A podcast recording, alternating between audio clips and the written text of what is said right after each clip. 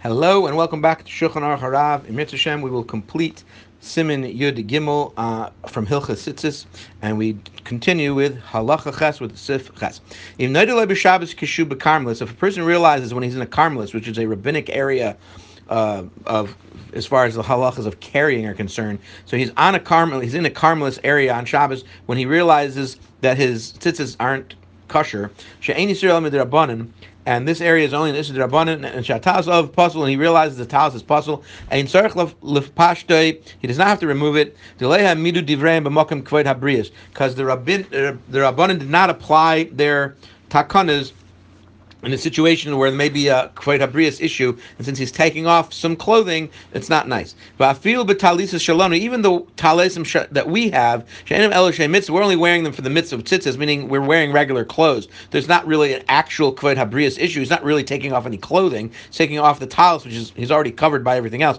And therefore, and it's not really a genai when he removes it anyway. Because since it's only an biyarn, like we've explained explained in Torah that a it's actually permissible to wear a talis that doesn't have tzitzis because the chiyuv never really um, applied. And since even the Araisa, they would not make a, I mean, even Dirabbanan, they would not make a gezer to remove a talis and a carmelis. They don't make a difference between the talis that we wear, which is only for a mitzvah, or any other talis that a person might be actually wearing as his clothing. Therefore, he does not have to remove any garment from himself in a carmelis. Tes. If you see that somebody's talis becomes puzzle, tzitzis became puzzle, if he's in a place where if you told him he would have to remove it, don't say anything until he gets to his house. Because of Kved Habriyas and because of the honor of people, we don't want him to be removed from the aspect of a shogeg, meaning right now he doesn't realize what's going on. If you tell him, he has to remove it. And if he's in the street and there's a Kved Habriyas issue, we don't want him to do that. So don't tell him until he's in a place where he could remove it. Nevertheless,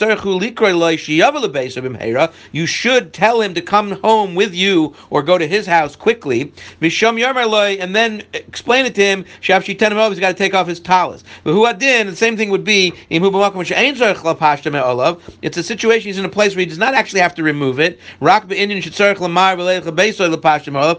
it's a situation where you have to tell him quickly to go to his house and remove it. Like we just explained. So in, the, in that situation, that the guy who sees it has to tell him to go. So he's got to go his home quickly. And then he should take it off. So similarly on Shabbos, maybe some other situation where this might come up. Okay, Mitzvah Hashem, we'll continue next with Sif. I'm sorry, with Siman Yud which is the halachas of tzitzis that were made by a guy or made by a woman or a borrowed talis, and there will be 15 sifim in that section, Mitzvah Hashem, uh, the next time we get together. Have a great day.